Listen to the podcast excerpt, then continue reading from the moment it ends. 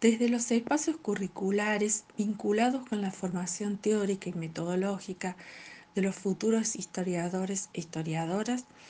abordamos distintas perspectivas teóricas que intervienen en las diversas formas de construir el conocimiento histórico.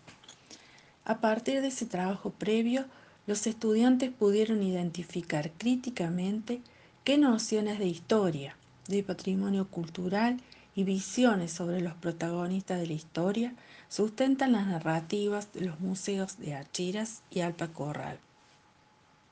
Además, advirtieron las tensiones presentes en el discurso museal,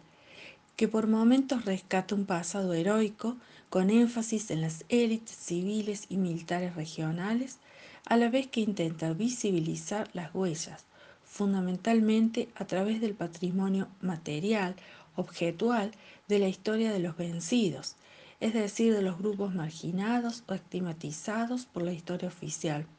tales como indígenas y criollos durante el periodo prehispánico, colonial e independiente.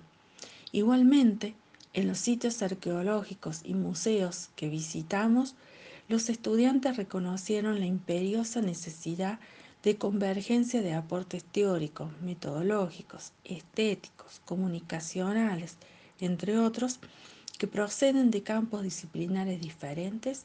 así como la articulación y presencia de políticas estatales a la hora de preservar y volver accesible a diferentes públicos el patrimonio cultural y natural de esta porción del sur de Córdoba.